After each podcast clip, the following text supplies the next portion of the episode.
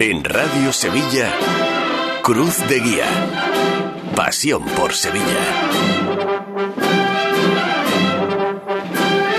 Amigos? Muy buenas noches. Bienvenidos a Cruz de Guía, un décimo programa de la temporada número 67, primer programa del año 2024, en el que más allá del Congreso Internacional de Religiosidad Popular que tendremos allá por el mes de diciembre, con Megamagna incluida, pues se conmemora el primer centenario de la Hermandad de los Estudiantes, que va a ser la protagonista de este primer Cruz de Guía del nuevo año. Pablo Lastruzzi, ¿qué tal? Buenas noches. Buenas noches, Paco. Bueno, un parón navideño que nos ha traído muchas cosas, ¿eh? porque ha habido de todo como en botica, ¿verdad?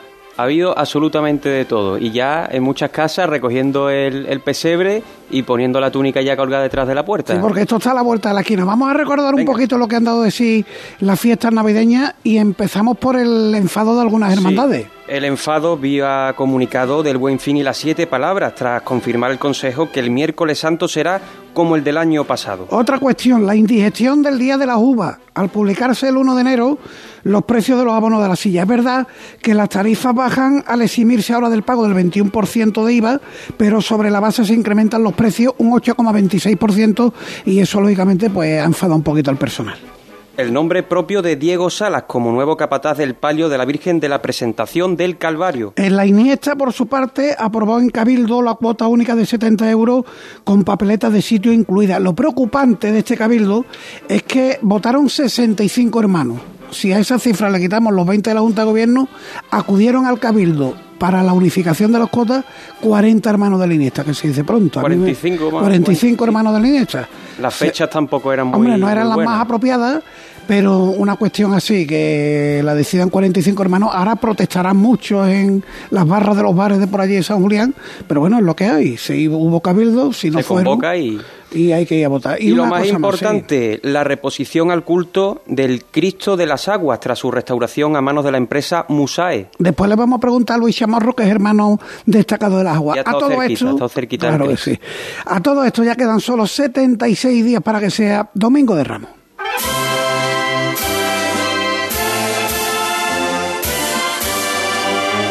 Cruz de Guía.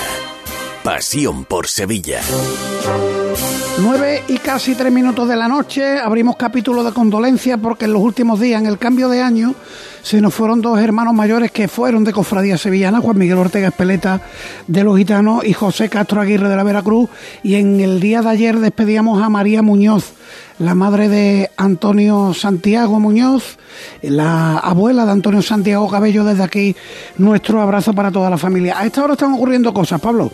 Sí, Pasión traslada al Señor desde la capilla sacramental del Salvador al altar de novena que arranca este viernes. Vamos a recordar las líneas de contacto con el programa, el correo electrónico cruzdeguía.cadenaser.com. El Santo Entierro nos remite información. Se ponen a la venta eh, en la hermandad las entradas para el concierto que la agrupación musical Virgen de los Reyes ofrecerá el próximo, eh, el próximo 19 de enero a las 21 horas en la parroquia de San Jacinto. Será a beneficio de las cubiertas del templo de San Gregorio. Dichas entradas a precio de 5 euros se pueden adquirir en la sede de la formación musical o los lunes en la cofradía del Sábado Santo. Más de redes sociales en X, antes Twitter somos arroba Cruz de Guía Ser. Eh, la misión está recogiendo firmas para la concesión de la medalla de la ciudad a la corporación por su 75 aniversario fundacional. El 2 de febrero se presentan en Caja Rural del Sur los actos, el cartel y el logotipo. Y en Facebook, Cruz de Guía Sevilla, con retransmisión. Ahí os saludo un lunes más a través de Facebook Live, gracias al amigo Jesús García Pereira. En Facebook hemos conocido noticias de la Hermandad de la O. Informa que su dolorosa ha sido retirada del culto para la restauración en el taller de Miñarro por espacio de tres semanas. En esos días ocupará el altar mayor la Virgen Dolorosa de la, de la O. La gloriosa, La la gloriosa de la O, Eso. que estará en el altar mayor de la parroquia, mientras la dolorosa está en el taller de Miñarro. El WhatsApp de Radio Sevilla también, para Cruz de Guía, el 609-160606. Ya han abierto, por cierto, en su página web, plazos de solicitud de papeletas de sitio y retirada de papeletas de sitio. El amor, Y la Esperanza Triana. Ha sido pasar el Rey Baltasar y ya está todo el mundo en modo El amor suele ser de las primeras, Sí, o si sí. no la primera. Este Bueno. año son tres. Bueno, pues en la técnica tenemos una semana más a Borja Troya. Comienza Cruz de Guía.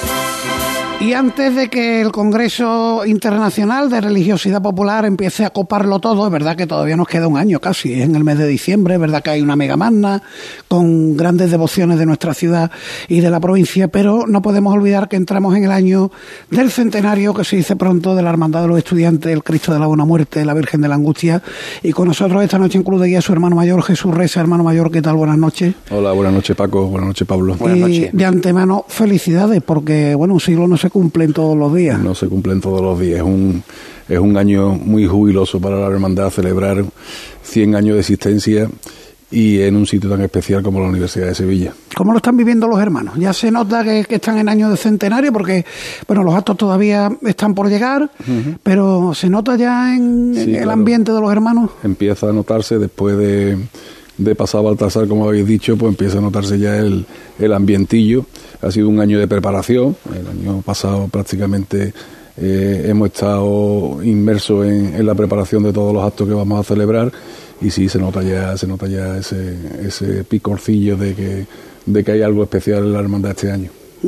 Em, por orden cronológico, es verdad que las imágenes van a ir eh, a lo largo del año a la catedral, después a la Anunciación. Por orden cronológico, lo primero está lo de la catedral. Cuéntenos cómo, cómo va a ser, porque el quinario vuelve a celebrarse en la catedral. efectivamente, este año, por ser el año del centenario, hemos querido volver a celebrar el quinario en la, en la Catedral de Sevilla, eh, por dos motivos. Primero porque hace 50 años ya se celebró en, el, en las bodas de oro de, la hermandad y después recordando también nuestro, nuestro vínculo con el Cabildo Catedral. Estamos eh, hermanados con el Cabildo y, queríamos celebrar eh, este año el, el, quinario del Cristo allí en la catedral.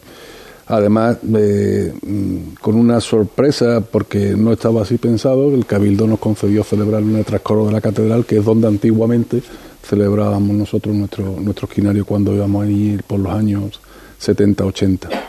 No, nos llegan noticias de que en el Cabildo Catedral tienen intención de recuperar actos en el trascoro, que quizás en los últimos tiempos ha quedado más para zonas positivas. Efectivamente, sí, sí, esa es la explicación que, que nos dieron don Adrián Río, que como sabéis es el mayordomo actual del Cabildo y hermano de la hermandad, y tenían la idea de rehabilitar esa zona que se había quedado un poco como, como una zona de, expositiva o, de nada, porque entraba el público por allí y, deambulaban sin que... y quieren darle a aquella zona un, bueno, una zona de culto más de la, de la catedral y la verdad que en septiembre, a principios de septiembre, tuve una reunión con ellos, nos lo pusieron y, la verdad fue una sorpresa para nosotros y una alegría, las dos cosas a la vez. Esto estamos hablando de finales de febrero, irán las dos imágenes en anda, como... El, el, trasladaremos las imágenes el día, he traído una pequeña chuleta porque con la fecha, el día, el quinario será del 27 al 3 de marzo y el día 25 se trasladarán las imágenes en Vía Crucis Aprovechamos también ese Via Crucis para hacer, lo hemos llamado el Via Crucis de la Juventud. Retomamos una idea que tuvimos en el cuarto centenario de la imagen del Cristo que no se pudo celebrar por la, por la pandemia. Y en ese Via Crucis van a participar eh, diferentes grupos jóvenes, no solamente de las hermandades de Sevilla, sino también de otras realidades pastorales como Acuna, eh, eh, colegios, colegios mayores, en fin, varios, varios, bastantes grupos que han confirmado ya. Harán las 14 estaciones y trasladaremos a, los dos, a las dos imágenes a la catedral. Es un acto que estamos muy ilusionados y queremos que participe toda la juventud de Sevilla ese domingo. Además, cuando se trata de recuperar eh, un objetivo que hubo para el año 20, con motivo del cuarto centenario de la hechura del Cristo. El año 20 se llevó tantas cosas, ¿verdad? Que, sí y, Además, yo recuerdo que pasó por aquí, hablamos de, aquel Vía Crucis y todo se quedó se en quedó en nada. Se quedó, recuerdo que se suspendió todo un día de quinario de la Armada, que ha sido de las cosas más duras que he tenido yo que hacer como hermano mayor, suspender un quinario que no se había, no se había dado antes. ¿Ya, ¿Ya hay itinerario fijo para el Vía Crucis o es no, no, lo estamos cerrando ahora, lo estamos cerrando. Eh, eh, sí, pasaremos por nuestra parroquia, que es la parroquia del Sagrario, haremos una estación allí pero no será un recorrido amplísimo. No sé, este, hemos pensado en un par de horas como mucho hacer ese, ese Via Crucis con la imagen del Cristo y, la Virgen, que también se desplaza a la, catedral. Mm. Eso en el mes de febrero, el acto central de, la celebración habrá que esperar al mes de noviembre. Sí, el mes de noviembre, la, la semana del 12 al 17 de noviembre. Además coincide, coincide que el 17 de noviembre, domingo, es el día que se funda la hermandad del decreto fundacional y mm, trasladaremos las imágenes igualmente a la, a la Anunciación, que es donde nos fundamos, y allí haremos una serie de actos toda esa semana. Empezando el domingo será un traslado, no será un vía crucis, será un traslado de las imágenes, como antiguamente hacíamos en la. En traslado en andas, entiendo. En andas, pero, pero eh, sin ningún acompañamiento del hermano concilio, traslado como solíamos hacer en la hermandad antiguamente. Eh, ese lunes, eh, Cristo llegaría el domingo, el lunes los priostes tienen que trabajar montando los altares y empezaríamos el, los actos, digamos, el martes 12, que es Día de la Hermandad, con un acto institucional con la Universidad de Sevilla, donde le reconoceríamos el título de hermano de honor que no, no lo tienen y, bueno, y, estamos muy ilusionados también en, concedérselo y en, tener una, un acto con ellos. Y después celebraríamos un triduos, un triduo miércoles, eh, miércoles, jueves y viernes, donde cada día sería protagonista, pues el primer día las hermandades del Martes Santo, el segundo día nuestra hermandad de, hermana de tiro de línea y el, y el último día la hermandad de, de la Macarena, que también estamos, como sabéis, hermana con ella, Además celebramos el 25 aniversario de la, de la, del hermanamiento oficial con la, con la Hermandad de la Macarena. Se firmó cuando cumplimos los 75 años. Eso sería el triduo, el triduo eh, de acción de gracia por el centenario. El sábado habría un acto cultural que es el, se interpretará el Estado Mater de, de Pergelosi. Y el domingo 17, eh, pues la función principal del centenario que el señor arzobispo presidirá y que seguramente será retransmitida por Canal Sur. Hombre. El, domingo 17 a las 10 de la mañana. Nos condiciona un poco la hora por la retransmisión, pero creo que merecerá la pena. Y después, Pablo, vendrá la salida procesional, que, hombre, debe llevar toda celebración. Eh, lo curioso que con los dos pasos, cada titular en, su paso, que es poco habitual. Pablo, es una salida, yo no recuerdo ninguna salida procesional así por un centenario. Yo tampoco. De los dos pasos de una hermandad. Y, sobre todo juntos, ¿no? Porque a lo mejor sale en un mes el Cristo, en otro mes la Virgen, puede ser, pero... La, hubo, ¿eh? La hubo. Eh, nosotros mismos. Bueno, es verdad, eso. lo hicimos, la hermandad creo que del Gran Poder, cuando se traslada a la, a la Basílica de San Lorenzo, pues también va con los pasos, pero antes va, va al ayuntamiento y después vuelve a la Basílica, y, y nosotros ahora. Eh, bueno, es que era un tema que no era muy negociable, es que celebrar un centenario con la imagen del Cristo solo y dejar a la Virgen en, la universidad, pues no podíamos hacerlo. Hablando de ese acto central en la Anunciación, me he acordado del azulejo que hay allí del, Cristo de los estudiantes. Y mucha gente se pregunta, ¿por qué no vemos al Cristo en alguna ocasión con, con corona de espinas o incluso con potencias? Que ahora hay una hermandad de la Trinidad que está proponiendo de, de ponerle potencias al Señor. Es una imagen que, hay mucha gente que la demanda. Bueno, eh, en ese azulejo Cristo no está con corona de espina ni potencia. Pues lo, parece, al, menos me daba la sensación, pero en cualquier caso la... La única imagen que hay del Cristo con corona de espina y potencia es anterior a la fundación de la hermandad, que además conservamos la potencia y la corona, que son de, de balata, vamos, no, no, son de, no tienen ningún mérito. Tienen el valor más sentimental sí, que... Lo tenemos por, por, porque las tuvo el Cristo puesta pero después que es un debate que en la hermandad nunca ha existido. O sea, nunca ha existido el, el que el que Cristo tuviera que ponerle corona y, potencia. La tuvo, la tuvo que tener, porque Cristo tuvo que tener la corona tallada, porque tiene además en la parte de la cabeza pues la, la hendidura propia de, de, haberla, de haberla tenido, pero se perdería Dios sabe cuándo y, no lo decía por no sabríamos, Andrés Luque, Andrés Luque que colabora mucho con nosotros, me, me, lo comenta. Dice, si supiéramos cómo era la original de Juan de Mesa, se podría hacer una copia y entonces no alteraríamos la imagen original. Pero como no sabemos, pues, pues, y es un debate que no está abierto en la hermandad, no sé si se abrirá o no se abrirá. Bueno, y, ya hablando de, también del Via Cruci, eh, se ha puesto de moda en los últimos años eso de poner a, las imágenes de los crucificados de forma erguida. Eh, ¿También habéis pensado un poco en ese formato de las andas, de, Mm, no, no, el Cristo va ahí, va ahí tumbado. Va ahí tumbado y irá en las andas de la Hermandad de la Carretería, que ha tenido la gentileza de, de cedérnosla, irá, irá tumbado. Y la Virgen irá en el paso de la Hermandad del Baratillo. También tiene un paso de, traslado cuando lo utiliza la Hermandad de la Virgen de la. Y también han tenido la gentileza de, de cedérnoslo y, lo haremos de esa forma. Eh, con estos actos se podrían recuperar cosas que se perdieron y que hacía la Hermandad de los Estudiantes, porque lo del quinario en la Anunciación, bueno, recordamos mucho aquel traslado donde al Cristo se le desprende la cabeza, fue precisamente en un traslado a la Anunciación. Eh, em, ¿Habría ocasión de que mm, se, las ascuas se prendieran otra vez? De... Pues no lo sé, no lo sé. Realmente el Cristo, eh, esta idea de celebrar el quinario en la catedral y después la anunciación fue un tema el cambio fue un tema económico porque eh, era muy costoso el celebrarlo en la catedral y, el año ese fatídico pues fue un cambio meramente porque era más, más económico celebrarlo en la anunciación eh, es que fue para la hermandad un, trago tan difícil, tan duro, que, que después de eso no sea. Es que tampoco ha habido debate. ¿no? Volvimos a nuestra capilla y ahí lo hemos celebrado desde entonces, ¿no? Y, no se ha vuelto tampoco a plantear. Este año, por ser un año tan especial, pues sí hemos querido retomar ese, ese culto en, en la catedral.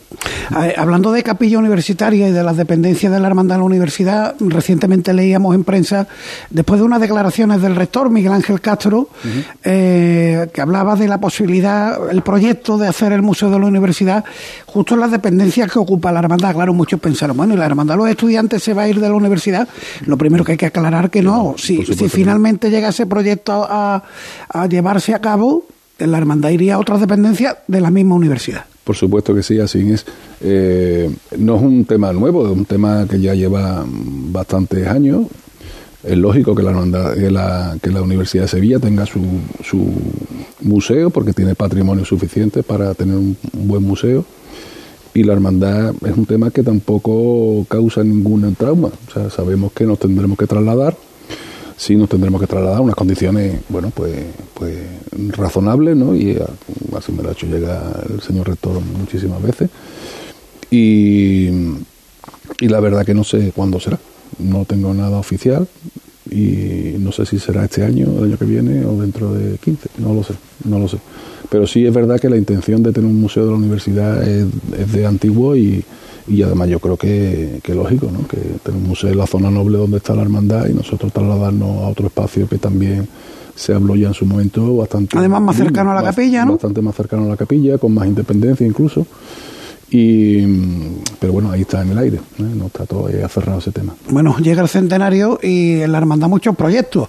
Por ejemplo, el paso del Cristo, un paso que cuando se presentó el proyecto, la verdad que es un paso a la altura. Mira, ahí estamos viendo precisamente una recreación de cómo quedará ese paso en el futuro. Mm. ¿Cómo va? Porque pues, pensando no ya en el martes santo, pensando en la procesión del mes de noviembre, bueno, yo, habrá ocasión de que se puedan ver cosas nuevas en las dos citas, ¿no? Yo, yo dije al principio principio que sería muy bonito poder estrenar el paso en, la procesión extraordinaria. Pero la realidad es que hacer un paso no es no se hace eh, no es frío dos, huevos fritos como dice la gente no pues tiene tiene su cosa y además nosotros mm, nunca hemos tenido o yo personalmente como hermano yo o mi junta de gobierno ningún interés en ser nosotros los que los que estrenáramos el tema no sino que queremos hacer un paso en condiciones tardamos 40 o 50 años en hacer paso de palio, o sea que fíjate si en la hermandad de los estudiantes tenemos paciencia para hacer las cosas y hacerla, hacerla intentar hacerla bien. Jesús no se contempla eh, que se estrene todavía sin terminar algunas cartelas, algunas partes. Habría que ver quizá, ¿no? Es que, es que no sé decirte si tendríamos posibilidad de eso siquiera. ¿Eh? Eh, porque lo que no voy a estrenar medio paso sí, medio paso no, ¿no? Va que quede un pastiche que no, no creo. Sí, te puedo decir que los, los respiraderos, o sea, perdón, los, los faldones ya están terminados, ya taller de Santa Bárbara me llamó el otro día que estaban los dos laterales ya terminados que haremos una presentación ahora también en prensa porque la verdad que son creo que son unos faldones de una categoría importante estamos también trabajando en los respiraderos y en los faroles que van en las esquinas del paso y nos queda, también estamos trabajando en los bajorrelieves del, que lleva el paso y la pintura que lleva el paso con los artistas, pero nos va a faltar un poco de tiempo y quizá algo de dinero. Yo, yo creo que, que, lo mejor en estos casos es no poner una fecha tope, ¿no? Porque nunca, nunca es la forma de no pillarte los dedos, ¿no? Claro, nunca ha sido la intención de, de, de ponerle una fecha al tema, y simplemente era una ilusión, bueno, una cosa bonita, poder celebrarlo la coincidencia. claro, celebrar el paso, pero pero en estas cosas que no se pueden correr. Además, en una obra como esta te pueden salir muchos imponderables de un día para otro, y eh, son artistas los que lo hacen, no esto no es una máquina que sea un troquel y haga las cosas. y, y en esa estamos. ¿Eh? La verdad, bueno, no dejamos de trabajar, está, está, está a buen ritmo, pero, pero nos va a faltar algo de tiempo para hacerlo, ter- terminarlo entero. Le pregunto la siguiente cuestión, eh, en base a que bueno, cuando empezó a hablarse del Congreso Internacional de Religiosidad Popular, primero se habló del mes de noviembre, además, si no me equivoco, hubiera sido en la fecha de, de la salida del Cristo a la Buena Muerte, de la Virgen de la Angustia. ¿Le hubiera gustado que contaran con la hermandad para ese Congreso? Ya se lo preguntamos a, Carlos Martín Vázquez, el hermano mayor de la Sí. estrella, pasó por aquí para hablar del 25 aniversario de la coronación, igual que en el primero la salida fue la de la Virgen de la Estrella con Sí. motivo de la coronación, él dijo que sí, que incluso se lo propuso a la autoridad eclesiástica. Hombre, yo- ¿En los estudiantes hubiera cuadrado la, la idea? Yo creo que sí, hombre, si la autoridad eclesiástica te pide, digamos, un servicio, entre comillas, a la iglesia de Sevilla y es, es ese, pues, pues, pues yo creo que hubiese sido estupendo. Pero bueno, yo, yo tenía, había oído campanas de que las cosas iban por, por, otro, por otro camino, ¿no? Y, pero bueno, si no hubiesen pedido, pues lógicamente ni la Universidad de Sevilla ni la Hermandad de los Estudiantes creo que hubiésemos dicho que no. ¿La Megamanna le gusta? Aquí le hemos llamado Megamanna, yo sé que en otros sitios la llaman de otra manera, pero Yo no, hombre, gustaba verá, ver el gran poder, a Biel de Balme, a todas las imágenes que van a salir en- ese día, pues claro, eso no- nos gusta a todos. Yo, lo que yo no sé si, si Sevilla va a poder eh, asumir esa cantidad de personas que puedan venir, si se va a poder ver bien, y sobre todo creo humildemente que, que esta procesión extraordinaria pues mm, va en contra del Congreso Internacional.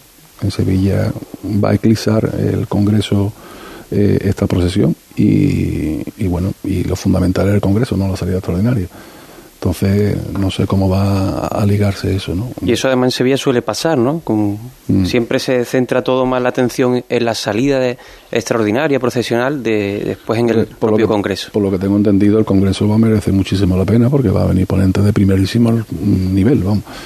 Entonces, si, si el Congreso va a quedar eclipsado por, por la salida extraordinaria, pues es una lástima, ¿no? Es una lástima, pero bueno, doctores tiene la Iglesia. Eh, no me perdonaría yo que pasara por aquí el hermano mayor de los estudiantes y no habláramos un poquito del martes santo. que es verdad que, bueno, el día 28 supimos de la reorganización de la Semana Santa, la reordenación de los días, algunos días han cambiado, enfado sobre todo en el miércoles santo. Y a mí me da que con todos los cambios del martes santo, porque es verdad, el otro día lo hablábamos con Pepe Anca en la última tertulia, desde el año 2019, todos los años ha habido novedades, es verdad que hemos tenido dos años de pandemia, pero todos los años ha habido algo nuevo. Pese a tanto movimiento, la jornada que más seriedad me inspira es el martes santo. Ya desde el santo martes, que creo que fue una actitud muy seria por parte de los hermanos mayores, y creo que usted es de los que queda ya del santo martes. ¿no? José Antonio de los Javier y yo. Eh, José Antonio Olier, efectivamente, y usted. Eh, y por otro lado, mm, porque lo que dicen, lo hacen. Sí. No es como el miércoles santo, no, el buen fin este año es segundo, pero el año que viene va a otro lado y San Bernardo segunda. No, no, sigue segundo el buen fin. Ustedes dijeron, no, San Esteban segunda y el año siguiente San Benito. Y es lo que va a pasar. Sí. Me inspira seriedad. Es que yo creo que hemos llegado a un momento en que, en que todos los días, no solamente el martes santo, es que, es que ya no hay nada fijo, no, no puede haber nada fijo como está la Semana Santa, hay que probar cosas. Yo lo he dicho muchas veces, yo creo que hay que eh, hacer un cambio radical, porque el tablero de juego está agotado, entonces al estar el tablero de juego agotado, pues todo lo que hagamos son con posturas que al final no, no solucionan definitivamente nada, ¿no? Pero yo creo que hay que quitarle dramatismo a las cosas. En el Martes Santo estamos más que acostumbrados a, hacer probaturas. además, mi experiencia, y lo he dicho también en muchos sitios, mi experiencia como hermana mayor, mm, en el 90 y mucho por ciento de los hermanos no les afecta. El hermano lo que quiere es andar cuando hace su estación de penitencia. Y yo creo que se nos ha olvidado un poco el hermano nazareno. Y, y el hermano muchas veces, mientras que vaya andando y no tenga parones, le da igual tirar por una calle que por otra. Entonces yo creo que tenemos que quitar un poco de dramatismo a, todo esto y buscar soluciones y pensar que el que, que el que va delante tuya es tan hermano como el que va con tu túnica. Y si no nos creemos eso, pues mm, es complicado, ¿no? Eh, Y entonces, bueno, en el Martes Santo, gracias a Dios, pues hay buen ambiente y, y tenemos la, la máxima de que más vale ocho heridos que un muerto y, creo que esa frase que la acuñó nuestro querido Pepe Anca es la que nos ha llevado a, hacer esas probaturas y a tener generosidad. Y, y bueno, y yo quiero recordar que desde el 17 hasta el último año se han cumplido todos los horarios en el Martes Santo, para allá, para acá, impuestos o no impuestos, ¿no? Y entonces creo que eso es muy importante, ¿no? Dentro de esa probatura ya es una premisa que las de blanco capa, entiéndaseme, vayan por delante y las de ruán y negro terminen el día. Es por una configuración del día, no tampoco es porque vayamos vestidos de una forma o de otra. Eh, sí, pero está por, porque Santa Cruz, los Javier y nosotros, bueno, pues por nuestra configuración del día, por la cercanía, por tal, pues nos toca ir las últimas de, del día. Eh, y los aviones que recordar sexta, nosotros séptima y Santa Cruz, Santa Cruz la octava. Y eso no va a variar este año, eso va a ser lo mismo que el año pasado, varían por delante este año. Pero pudiera variar en otra cuestión. Sí, sí, sí, hombre, dentro de una lógica, ¿no? puede ir Santa Cruz la primera o los estudiantes la primera, por, también por nuestro carácter, ¿no? O sea que también esas cosas hay que, hay que medirlas, ¿no?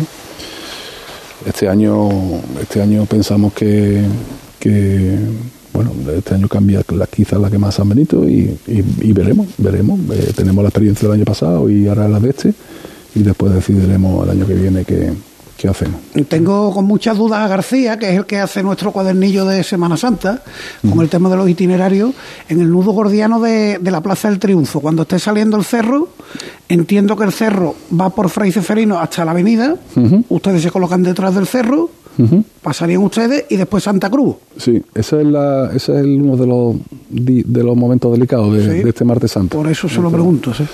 Pero el año pasado salió bien, había otro también otro tema delicado con Santa Cruz para que nosotros teníamos que dejar en, la puerta del la puerta de esto cómo se llama, la puerta del Alcázar en un momento determinado para que Santa Cruz tuviera sitio para salir y lo hicimos, o sea que que con voluntad estas cosas suelen salir, vamos. ¿eh? Porque, entiendo que el cerro mm, tira por la avenida hacia la puerta coincidiremos de cola, coincidiremos las dos cofradías de cola casi. O sea, cuando Ustedes terminan de entrar en San Gregorio, ¿no? Y ellos ya pueden seguir por la calle San Fernando. y Santa Cruz eh, se da una autovuelta, podríamos decir, por la calle Santo Tomás. Yo entiendo que para no ponerse detrás de su palio ya desde la Plaza del Triunfo. Sí, porque para dejarnos espacio y después ellos tirarán. Nosotros ellos tiran por, eh, ¿cómo se llama esta calle ahí? De la, de la Plaza Nueva, Mesa Tetuán, y nosotros tiraremos por, por Méndez Núñez. Entonces buscamos la diferencia. ¿vale? ¿En paralelo hay ahí? Sí, prácticamente sí. Bueno, un poco, bueno, sí, prácticamente en paralelo porque el recorrido de ellos tiene algunos metros más que el, que el nuestro por este lado. Sí, ustedes Méndez Núñez, Plaza La Magdalena O'Donnell y ellos desde, la Plaza Nueva por Tetuán, que es el que hacíamos nosotros antiguamente. Nosotros salíamos buscábamos de Barcelona hasta ya antes del, del 17 salíamos a Plaza Nueva y buscábamos Tetuán hasta el final. Bueno, le quedan huecos libres en la agenda, se lo digo porque los actos del centenario y el día a día de la cofradía, porque mucha gente puede pensar, bueno, el centenario y es que ya no hay nada más que hacer, ¿no? Es que a, una cuaresma normal se le une pues un centenario, pues te puedes imaginar, vamos, yo ya se lo he dicho a mi mujer, digo, mira, yo creo que nos veremos para feria y ya después en verano un ratito y... Y, pero bueno, con mucha ilusión por terminar este centenario, porque salga todo bien y sobre todo porque los hermanos participen, que al final es la es el fin de todo esto, ¿no? Que los hermanos participen en este acto tan jubiloso para la hermandad. Además, será de ley que, hombre, ya que están en plena celebración del centenario, no van a celebrar elecciones en plena celebración. Eh, ¿Deberían de celebrarlas este año las elecciones? Sí, este pero bueno, supongo que los hermanos no le van a poner ninguna pega que alargue el mandato. Yo lo llevaremos a Cabildo General, ¿eh? eh, la ampliación, pero por poco tiempo, no por mucho tiempo. Yo quiero que en diciembre, si me lo aprueba el Cabildo y lo aprueba la autoridad eclesiástica, en diciembre, que al mes o poco menos de un mes de celebrar la, el, último acto del centenario, pues celebrar Cabildo de elecciones y y empezar el 2025 pues con una nueva junta de gobierno y un nuevo hermano mayor. Muy bien, pues sería de justicia que así se cumpliera el deseo de Jesús Reza. Eso, muchísimas gracias por estar con nosotros en Cruz de Guía. Gracias a ustedes. Eh, suerte para todo lo que tiene por delante este año y ya iremos dando por cumplida cuenta de todos los actos. Estáis invitados a, todos los actos de, la hermandad. Ahí estaremos. Muchas gracias. Sin duda, muchas gracias. Son las nueve y media, un alto en el camino, nada, un consejito publicitario, seguimos en Cruz de Guía. Cruz de Guía. Pasión por Sevilla. Al siglo sevillano. Todo para el nazareno, costaleros, monaguillos. Cofrade al siglo sevillano. Encontrarás túnicas de nazarenos a medida, escudos, cíngulos, espartos, costales, todo lo que necesitas lo tenemos. Al siglo sevillano. Más de 100 años de experiencia. Estamos en calle Álvarez Quintero 23 y en alsiglosevillano.com.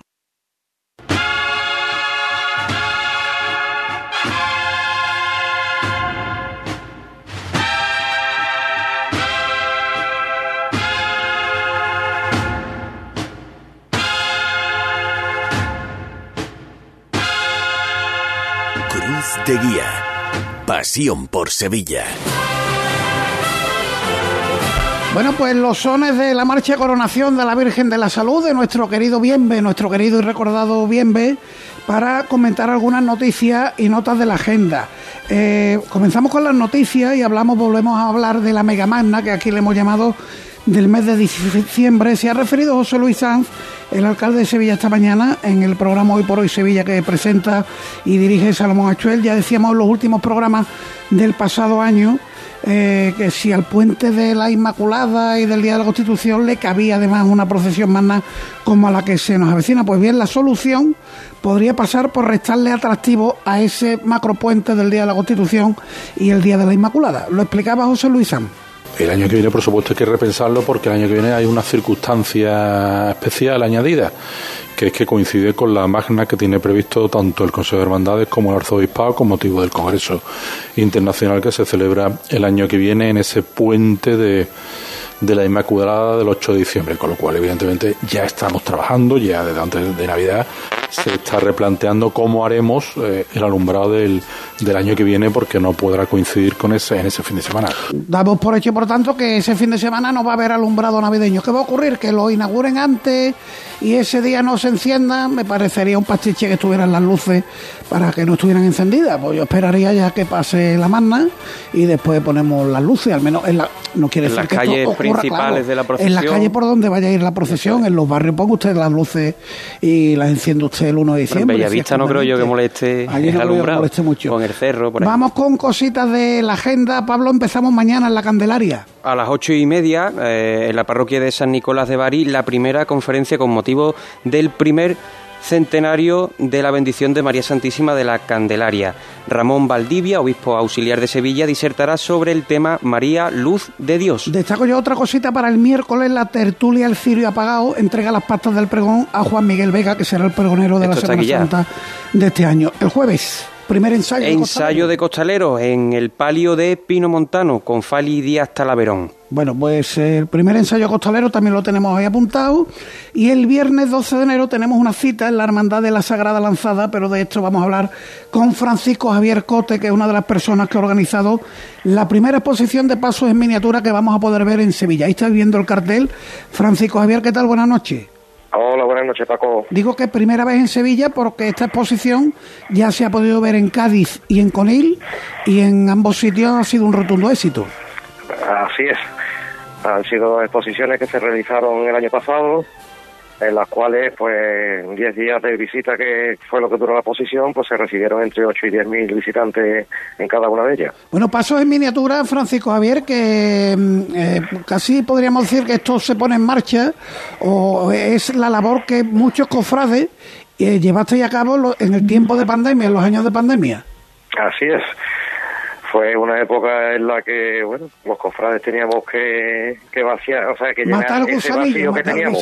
sí. Exactamente. Y entonces, pues, hicimos nuestras procesiones en casa, digamos así, de esa forma.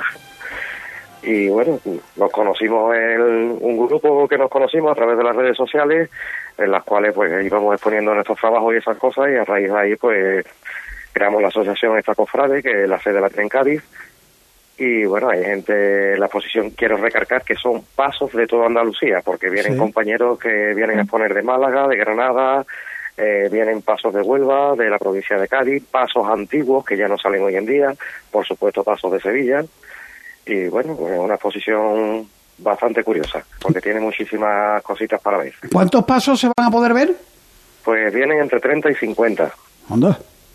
Vienen entre 30 y 50, aparte de también pequeñas esculturas que vienen también de compañeros que trabajan con nosotros, que se dedican también al tema de las esculturas. y bueno, también tenemos colaboraciones como en este caso la Hermandad de la Sagrada Lanzada, que, que ha sido la que nos ha salido el local suyo de la Casa Hermandad, y bueno, también otras entidades como Sacroarte, y que también se dedica al tema así de, de temas cofrades, inciensos cofrades del cautivo también, eh, en fin, vamos a tener una exposición bastante amena en la época esta que que ya empieza a oler incienso por todos Sí, sitios sí. y ya tenemos ganas de todo. Oye, eh, ¿te recuerdan los horarios? Ah, Porque va hasta, hasta el 21 Sí. de enero se va a poder visitar. Exactamente, se inaugura el día 12, el viernes 12, que se va a hacer la presentación del cartel y la, la inauguración. Eh, estará abierto de, de- de lunes a viernes de 5 de la tarde a 9 de la noche, sábados y domingos de 10 de la mañana a 2 de la tarde y de 5 de la tarde a 9 de la noche, excepto el día 21, que es el día ya del cierre de la De la exposición, que clausura, sí. de 10 de la mañana a 3 de la tarde. Vale. Entrada gratuita, pero es conveniente colaborar con, con algo. Hombre, se pide una pequeña aportación para la bolsa de calidad en cuanto a temas de alimentos. Hoy en día se sabe las dificultades que hay y bueno, es una labor bastante importante que hace la hermandad en ese sentido. Bueno, pues es conveniente, ¿no? Echar una manita también, a- después de pasar un buen rato con los pasos de miniatura hasta el 21 de enero y si podemos ayudar, pues lo hacemos. Eh. ¿Qué aportas tú a la exposición? ¿Qué pasos has hecho tú? Bueno, yo aporto también, aparte de que entre todos los compañeros también hacemos, cada uno hacemos diferentes piezas, porque cada uno tenemos una técnica diferente, entonces entre todos vamos aportando. Yo llevo dos pasos también, un palio y un misterio, y bueno, como te comento Paco, los pasos están hechos por, por compañeros y cada uno pues trabaja piezas diferentes, unos los trabajamos en resina, otros los trabajan en madera, otros en pastabás, se sacan mordes y todas esas cosas. Mm, digamos que es una exposición conjunta. Bueno, de diferentes técnicas. Eh, pero, por ejemplo, ¿qué, qué paso de misterio es el tuyo? ¿El que, has lleva- el que has hecho tú? Yo llevo el paso del misterio del valle, El del Valle, el de la coronación de Espina, entiendo. exactamente. Eh, ¿Qué tiempo te ha llevado a hacerlo? Pues como dos meses y medio, tres aproximadamente. Entonces, esto es un- una tarea imponente, ¿eh? lleva- es que lleva muchas cosillas, lleva son muchos detalles. Claro, y uno quiere cuidar ahí hasta el más mínimo detalle, claro. Claro, mira las cartelas, mira las medidas, son muchas cosas, eh, los respiraderos, el canazo, la candelería, todo, es que lo lleva todo. Bueno, Claro, pues sacándolo todo, son pasos a escala 1-10, sí, que es un dato es un dato importante porque todos los compañeros trabajamos ese tipo de escala, de ahí de que todos trabajemos juntos. Muy bien, pues la verdad que es interesantísimo lo que nos está contando el amigo Francisco Javier Cote y la cita ineludible desde el viernes hasta el día 21 de enero. Son nueve días para poder disfrutar de esta exposición de pasos en miniatura en la Casa Hermandad de la Sagrada Lanzada. Primera exposición de pasos aquí en Sevilla, ya ha pasado por Jerez de la Frontera, por Cádiz, por Conil y bueno, a buen seguro va a ser las delicias de todos los que por allí se acerquen. Francisco Javier, un millón de gracias por atender la llamada de Cruz de Guía. Y nos veremos, nos veremos, nos veremos por allí seguro en estos días. Nos veremos por allí. Además, Paco, me gustaría recargar también que va a haber una pequeña cesta cofrade, ya que ha pasado la Navidad, pues ahora una cesta cofrade para las personas que también quieran participar, en las que puedan que en las que puedan apuntarse allí con la con la cesta cofrade y va, va a ser una cosita bastante curiosa. Ah, muy bien, pero una cesta pa- para sortearla entiendo, ¿no? Para sortearla entre todos los cofrades que, que asistan a la, a la exposición. Eso te lo quita- eso te lo quitan de las manos seguro. Muy bien, seguro. Francisco Javier, un millón de gracias. Venga, gracias Paco y buenas noches. Muy bien, pues esto va a ser el viernes, como decíamos. Tenemos un par de cositas más para sábado y domingo, eh, Pablo. El sábado, en la salud de San Isidoro, dentro de los actos del 350 aniversario fundacional, besa manos el sábado y también el domingo a Nuestra Señora de la Salud en la parroquia de San Isidoro. El domingo tenemos en la Trinidad, tú ya lo comentabas Sí. anteriormente, ese cabildo para ver lo de las potencias del Cristo de las cinco llagas. Se va a abordar, eh, pues entre otros asuntos, la intervención del Santísimo Cristo de las Cinco Llagas con objeto de implantarle un juego de potencias. También se va a proponer la autorización para la adquisición de un inmueble y su financiación en el cual eh, se almacenarían los pasos de la cofradía, ya que actualmente se encuentra en un recinto de alquiler y la corporación pretende pues dar eh, tener uno en propiedad. También la modificación de la fecha recogida en las reglas para la celebración del solemne triduo al Santísimo Sacramento para este 2024, ya que por lo temprano del calendario litúrgico el periodo sacramental coincide coincide de lleno con la novena en honor a María Auxiliadora, titular de la basílica donde reside esta corporación del Sábado Santo. Y ahí dicen los salesianos que primero está la novena María Auxiliadora y después el trío sacramental, pues lo cambiamos de fecha, que es lo que van a decidir los hermanos de la Trinidad el domingo a la una menos cuarto, primera citación del Cabildo, una y cuarto la segunda. Y terminamos con una cita en la provincia. En Carmona, eh, la Hermandad de Nuestro Padre Jesús Nazareno, a las 12 horas, en la iglesia de San Bartolomé de Carmona, misa de acción de gracias y reposición al culto de la imagen de Nuestro Padre Jesús Nazareno tras la restauración acometida por Pedro Manzano. Tras el culto, la talla quedará expuesta a la veneración de los fieles. Y a las 10 menos 20, quedan 20 minutitos para alcanzar el final de Cruz de Guía. Saludamos a nuestros contertulios habituales, Manolo Romero. Buenas noches, Manolo. Muy buenas noches. Pepe feliz Anca, año. buenas noches. Buenas noches, feliz año también. Luis. Chamorru. Feliz año. ¿Hasta cuándo se puede decir feliz año? Bueno, Ah, Yo nosotros que tenía es la primera nos oportunidad vemos, en la radio hoy. Hoy es el último día ya, ¿eh? Sí, el. Aquí lo vamos a dejar. porque ya ha vuelto Cruz de Guía, ¿no? Entre otras cosas. Ya el que venga la semana que viene no lo puede decir. Bueno, ¿qué, qué tal el parón navideño? ¿Cómo habéis...? Eh, primero, yo, yo creo que el consejo debe mirarse lo de las fechas en las que da la noticia. Porque es verdad que dar la reordenación de la Semana Santa un día de los inocentes, pues hay hermandades que, que sí, sí, sí, fue el 28 de diciembre. Hay hermandades que puede decir, usted se está riendo de mí, ¿no? Por ejemplo, el Buen Fin tardó un minuto y medio en publicar un comunicado. Algo más tardó las siete palabras porque no la dejan volver por donde ella estima oportuno y la obligan a regresar por una avenida que es verdad, hemos visto imágenes que ha publicado la propia hermandad inhóspitas en los cofrades porque no puede estar pasando un paso y los claclas de la silla. Y mm, eso por un lado, el 28 de diciembre, y haciendo la digestión de las uvas, hombre, los que tengáis silla, yo no tengo silla.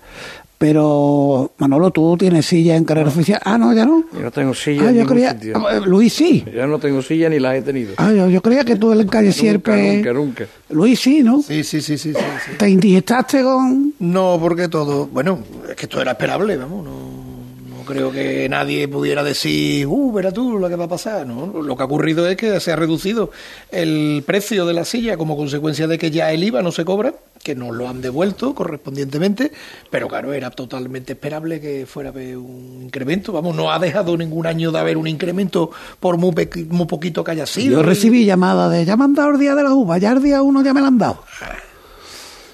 No creo que eso sea Son- un problema son- muy grande para el que tiene. Creo que- Si dependiera ustedes cambiaríais la fecha, hombre, lo de los santos Yo es, inocentes. que, yo es que creo que más que... Creo que lo trascendente no es la fecha. La trascendente El fondo, ¿no? La trascendencia es que no se explica el porqué de la cosa. A Lo del IVA no tiene sentido. El IVA se repercute y se le devuelve a Hacienda y es que el precio, el coste es el mismo. Que han quitado el IVA porque no has aplicado otra historia, muy bien. El 8% podría haber sido 7. Si no, si, no, si no hay una explicación, cuando hablamos de dinero hay que explicar por qué. O se sube o se baja. Porque si algo tiene una explicación obvia son los números. Mire usted, se sube el 8% porque ha habido un desfase, tal, porque se va a cometer tal inversión, porque, en fin, y se explica y no pasa nada. Habrá mm, gente que lo comparta y gente que lo comparta, como cualquier cosa de la vida. El tema de la reordenación, da igual que sea 28 27, sí, explíquese que porque en ese momento de vista. Entonces yo creo que es eh, teniendo un amplio y, y profuso mm, medios de comunicación y toda la historia, creo que lo que hacen es un buen uso de traslado hacia la ciudadanía en general y hacia los afectados en particular. Me imagino que las hermandades eran conscientes y conocedoras de lo que ya iba a ser público. Yo, yo voy a intentarlo este año también, que vengan los delegados de día a, a explicar la ordenación de cada uno de los días. Sé la respuesta que voy a tener, que sé que no, pero por intentarlo no, no va a quedar. Eh, con Es que todo, el problema, con el todo, problema será que no se pueden explicar las cosas, que no se quieren explicar las cosas o que no se saben explicar las cosas. Bueno, te queda una cuarta, o que no tienen explicación. No, eh, o sea, es que yo ya me quedo un poco sorprendido, quiero decir. Aquí hemos tenido hace un momento un hermano mayor, don Jesús Reza, que yo, yo ya digo abiertamente que soy muy de Jesús Reza, porque dice las cosas muy claras, porque para decirlas así de claras hay que tener mucho conocimiento, y cuando se tiene conocimiento y las cosas claras, se pueden decir con el tono y con la mesura con que él las ha dicho. Cuando tú las has preguntado, no se vaya usted de aquí sin que primero le pregunte por el martes santo. no solamente no ha rehuido la, la respuesta, sino que ha dicho que se han intentado múltiples cosas en beneficio del día, y está claro que él como hermano mayor de una de estas hermandades, de la queridísima hermandad de los estudiantes, claro que tendrá que defender los derechos de su hermandad, pero él no piensa que los derechos de su hermandad tengan que estar en contra de los de nadie. Entonces a mí lo que me preocupa es que si hay un día que ha podido intentar varias modificaciones en brevísimo plazo de tiempo, porque en otros días no se ensaya ese tipo de fórmulas, ya lo hemos dicho aquí en otras ocasiones, porque así como en el martes santo, nunca mejor dicho, se ha aprobado del derecho y del revés, hay otros que parecen que esto es imposible. Pero, Más, eh, ¿Puede pasar, peca- Manolo, que, que en el martes santo la sartén de la cuestión, el mango de la sartén, lo tengan verdaderamente las hermandades? Hombre, yo creo Porque- que sí, que puede ser una de las razones. Y pero que es eso no pasa en otros días. Bueno, y aparte de eso, que yo creo que debe de haber siempre, como toda la vida, un respeto mutuo. Es decir, donde estamos ocho, tenemos que llegar a un acuerdo, pero el acuerdo no puede ser a base de fijarnos primero, vamos a amarrarnos cinco. Y al lado de esos cinco ya los otros tres no pueden nada hacer- mm, ya que resolver. Yo creo que esa no es la postura. Porque si una hermandad sale perjudicada, y tú aquí has mencionado eh, antes cofradías de como las siete palabras, como el buen fin, que se sienten afectadas, y otras que lo han dicho por activa y por pasiva, como el Cristo de Burgos, que lo dijo el propio hermano mayor aquí el año pasado, ha pasado un año y no se ha solucionado ninguno de estos tres problemas. Es decir, a una se le obliga a adelantar excesivamente su horario y a tirar por un itinerario que en principio no es el que le apetece, a otra se le obliga a pasar por un lugar inhóspito donde a los propios eh, fieles, porque yo creo que al fin y al cabo somos fieles, muchos de los que asistimos a las procesiones, no se nos deja ceder, y a otra se le condena a una cofradía que nunca da problema, como el Cristo de Burgos, que cumple escrupulosamente su horario, se la condena hasta la última de la jornada. No se ha podido hacer nada de eso, o bien puede ocurrir no vamos a pensar malas intenciones, que también se podría, sino también en la ingenuidad. Es decir, vamos a dejarnos, vamos a callarnos, no vamos a decir nada porque seguro que hay gente que lo resuelve mejor que yo. Y voy a sacar a colación otro ejemplo que salió aquí el año pasado. El hermano mayor del Valle dijo que yo no había creído necesario votar la propuesta de la reforma del Jueves Santo que la habían dejado manos del Consejo, pero parece que después aquello tan no contento, aunque se dijera que sí, con la boca pequeña, Voy a recordar, haciendo un paréntesis, para que no se olvide, por si alguien se la ha pasado ya, que ellos creyeron que el Jueves Santo era el día perfecto, le dieron ellos su máxima calificación, pues no sería tan perfecto cuando no han pasado ni 12 meses y ya han vuelto a cambiar, curiosamente, curiosamente, al mismo orden que había durante decenios. O sea, que esto hay que explicarlo, como decía antes Pepe Anca.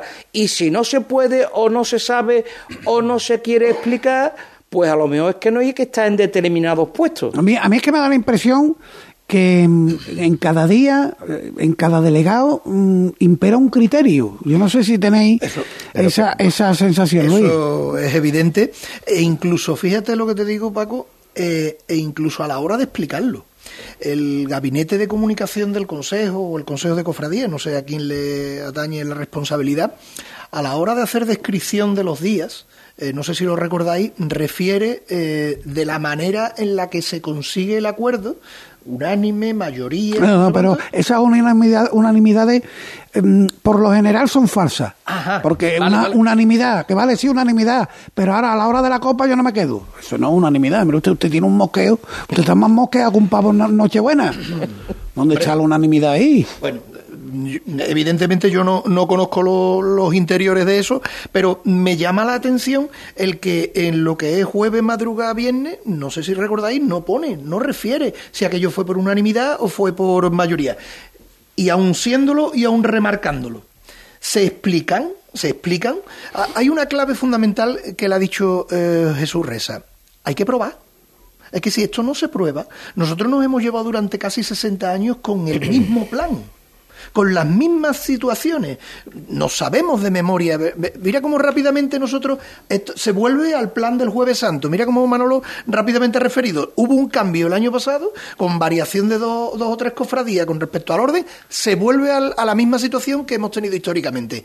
Si esto no se prueba, si no se prueba en todos los aspectos, que es lo que llevamos hablando aquí, porque se está probando el cambio de orden, se está, cambiando, se está probando el cambio de recorrido, pero no se está probando el cambiar la carrera oficial.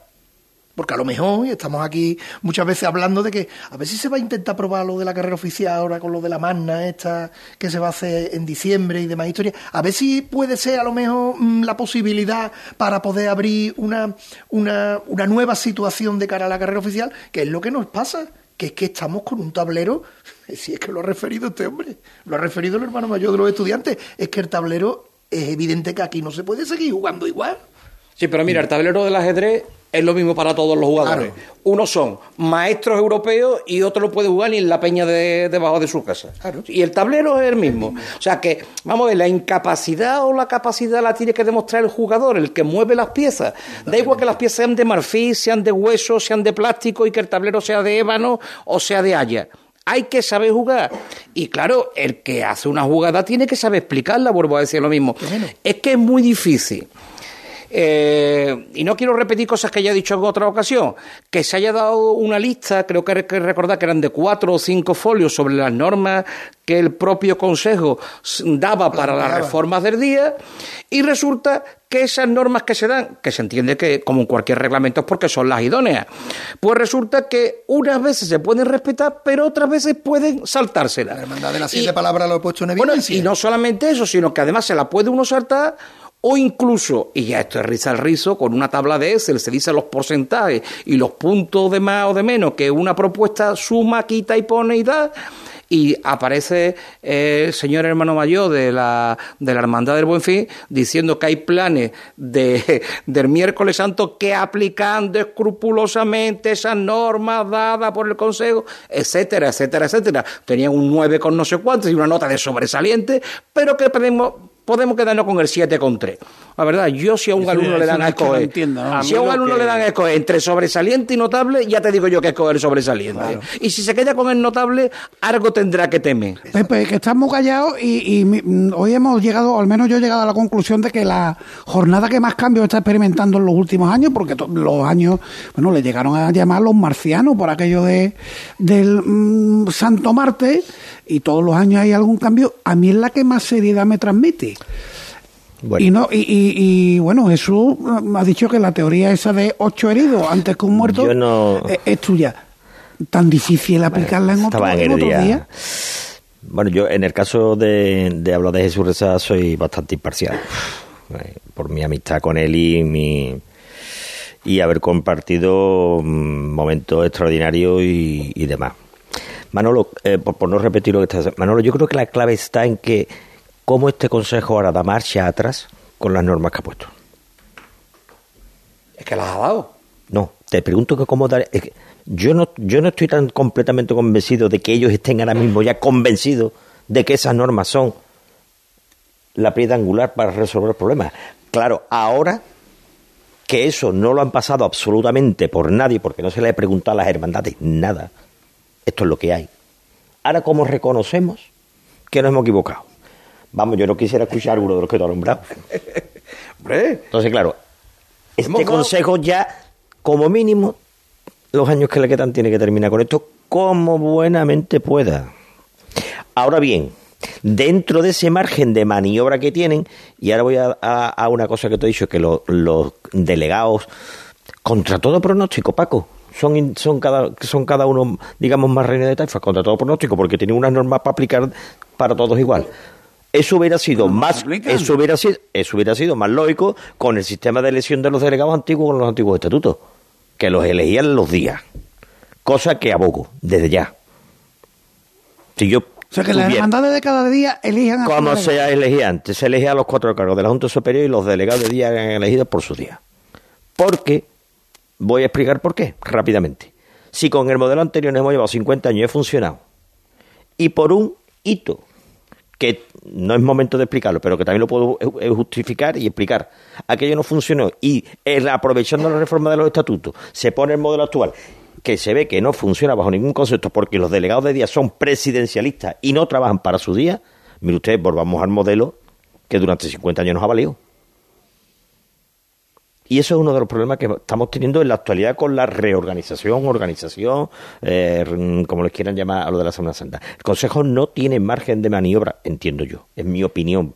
eh, estando No completamente de acuerdo con lo que tú dices, porque tú sabes muchísimo de muchas cosas, pero aparte de eso, dice, no tiene mm, margen de maniobra. No, dentro del que Sí, tienen. sí, sí, por eso. No, no, es que yo te lo voy a decir.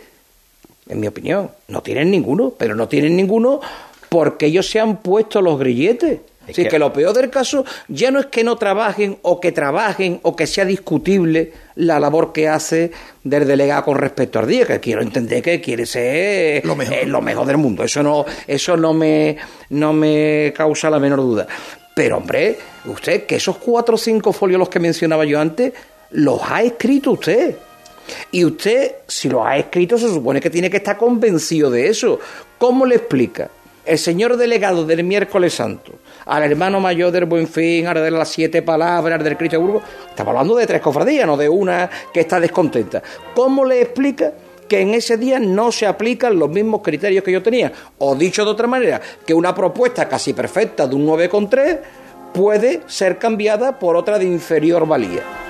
Entonces, claro, es que estas son cosas que son claramente eh, difícilmente asumibles por la, por la hermandad que se sienta perjudicada. Ya dijimos el año pasado que a la hermandad de la estrella, a la hermandad me refiero al, al, al hermano de la hermandad de la estrella, no le iba a sentar muy bien aquello de que todavía la retrasaran más, aunque en principio se justificó. Parece ser, y digo parece ser porque obviamente no he estado en la reunión, que ya el hermano mayor propuso que, bueno, a ver si volvíamos a la al puesto anterior porque ya te parece que no conforma tanto. Pero usted, ¿quién ha visto a la estrella entrar alguna vez antes de las 3 de la mañana? ¿Quién la ha visto? Nadie. Entonces, si usted la retrasa un puesto, no hay que hacer una regla de tres extraordinaria para pensar que usted va a tener que retrasarla más tarde. Oiga, le voy a recordar que usted puso un punto que era que no se podía entrar más tarde de las 3 de la mañana o algo por el estilo. Entonces, ¿en qué quedamos? Usted crea la ley y usted se la salta a la torera, porque en definitiva, y con esto termino, eso es lo que causa después una, una mayor desafección por parte de los administrados. claro. Decir, usted me puede poner una ley y la ley me gusta más o me gusta menos, y eso nos pasa a todos. Pero bueno, yo sé con qué carta voy a jugar, pero no me la cambie usted a mitad de la partida. Y que hay hermandades que dicen, bueno, nosotros sí podemos tener un trenecito, como le llaman, y ahora en el miércoles santo no puede haber uno de 80 metros. Que es el Porque lo a que se ha demostrado, Paco, que es que lo que no puede haber es café para todo. Y, y un No pequeño- puede haber esas normas tan encorsetadas, porque ya lo dije el año pasado, eso era como asumir que todas las jornadas de la Semana Santa tienen todas el mismo problema. un pequeño Muy rápido que viene Pepe Gómez Pala. Un pequeño detalle. Esta situación que estamos aquí no- nosotros discutiendo y a la que le empleamos muchas veces horas e incluso mucha conversación para, por llegar, para poder llegar a, a dar datos, esto prácticamente no lo entiende nadie en Sevilla. Bueno, pues vamos a ver si Pepe aporta algo de luz a este debate. Buenas noches Paco y amigos de Cruce Guía. Despedimos 2023 con la oficialización por parte del Consejo de la organización de la nómina de 2024 y a la vista de los resultados y del descontento expresado por algunas hermandades son muchos los cofrades que empiezan a plantearse si no sería mejor volver a la norma de la antigüedad para ordenar la jornada. Después de dos años de reseteos y de decenas de reuniones, los días más convulsos siguen sin tener solución e incluso el Consejo ha convertido en papel mojado algunas de sus propias normas para terminar aceptando regresiones que se creían ya parte del pasado. El domingo de Ramos vuelve a contar con un trenecito de tres hermandades al salir de la catedral con un macro cortejo de siete pasos. En el miércoles, día en que todo el mundo esperaba una revolución, las hermandades más poderosas han vuelto a imponer su criterio para dejar las cosas como están, mientras que en la madrugada se ha optado por el inmovilismo antes que remover el avispero. La prueba más evidente de que algo no está funcionando en esta pretendida reordenación de nuestra Semana Mayor es lo sucedido en el Jueves Santo, donde en 2023 el Consejo tuvo manos libres para hacer y deshacer a su antojo, en el único día que el año pasado fue literalmente intervenido para imponer una solución cremallera a la salida de la catedral, resulta que este año, por decisión de los hermanos mayores, se retorna a la ordenación más clásica de la jornada.